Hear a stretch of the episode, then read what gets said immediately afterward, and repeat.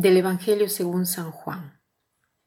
En aquel tiempo, junto a la cruz de Jesús estaban su madre, la hermana de su madre, María la de Cleofás y María Magdalena. Al ver a su madre y junto a ella el discípulo que tanto quería, Jesús dijo a su madre, Mujer, ahí tienes a tu hijo. Luego dijo al discípulo, Ahí tienes a tu madre. Y desde entonces el discípulo se la llevó a vivir con él. Después de esto, sabiendo Jesús que todo había llegado a su término, para que se cumpliera la escritura, dijo, Tengo sed. Había allí un jarro lleno de vinagre. Los soldados sujetaron una esponja empapada en vinagre a una caña de hisopo y se la acercaron a la boca. Jesús probó el vinagre y dijo, Todo está cumplido, e inclinando la cabeza, entregó el espíritu. Hoy, como pedido por el Papa Francisco, desde el 2018 se festeja la fiesta de la Beata Virgen María, patrona de la Iglesia. Es una fiesta eh, que ha sido instituida por Papa Francisco el lunes después de Pentecostés, pero este título de María, patrona de la Iglesia, fue dado por el Papa Paulo VI, que en 1964 apenas eh, terminó, se terminó el concilio, él ha querido nombrar a María como María patrona de la Iglesia, madre de todo el pueblo cristiano, tanto de los fieles como de los pastores. Entonces, eh, celebramos esta fiesta y por eso el Evangelio nos presenta a María como madre de la Iglesia, porque porque aquí, como hemos leído, Jesús ve a su madre María y al discípulo que tanto amaba, Juan, y le dice a María, mujer, he ahí a tu hijo, y a Juan, he ahí a tu madre.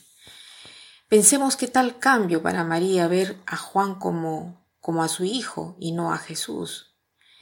Pero este pasaje nos hace ver cuán importante, incluso cuando estamos en un momento de dolor, ¿no? es eh, interesarse por los demás. O sea, Jesús nos hace entender esto.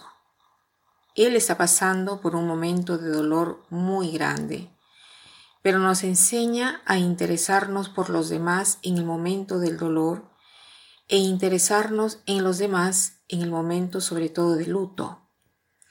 Cuando nosotros estamos en, atravesando un momento de luto, ¿qué cosa sucede? A veces nos refugiamos en los recuerdos, en la memoria. Nos viene una cierta tristeza, una melancolía y pensamos eh, siempre en las personas en las cuales hemos perdido, que es normal. Quien eh, está de luto generalmente tiene un periodo muy difícil, sobre todo si se tenía una unión muy fuerte con la persona que ha fallecido se siente como si nos hubieran arrancado algo, como si algo de vital se nos hubiera quitado del corazón, ¿no? Es horrible permanecer así en el luto. Pero Jesús con esta entrega que nos hace nos dice que cuando estamos de luto no debemos llorar a las personas que hemos perdido, sino que debemos más bien interesarnos de nuevas personas, no porque sea negativo recordar a las personas difuntas, absolutamente no. Pero estos recuerdos nos pueden impedir de interesarnos, de relacionarnos con nuevas personas, porque nuestra capacidad de amor se debe ampliar, se debe desarrollar, y el luto puede ser una circunstancia favorable para abrirnos a nuevas obras de bien, y esto no solo para ayudar a las personas sino que en primer lugar nos debemos ayudar a nosotros mismos, porque vivir con el pensamiento de la persona difunta sin hacer nada por otras personas que se perderán si nosotros no nos interesamos por ellos, esto sí que será negativo. Entonces, hagamos hoy el propósito, si estamos viviendo un luto, de no llorar tanto por las personas que hemos perdido, sino de ver ¿Qué cosa podemos hacer por otras personas que tienen que ser ayudadas a vivir mejor?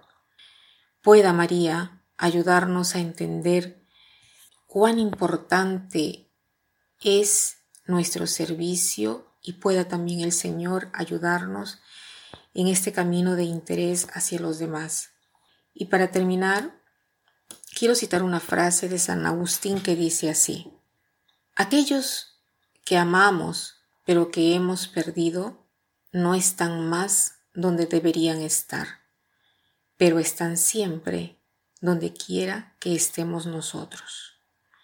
Aquellos que amamos pero que hemos perdido no están más donde deberían estar, pero están siempre donde quiera que estemos nosotros. Que pasen un buen día.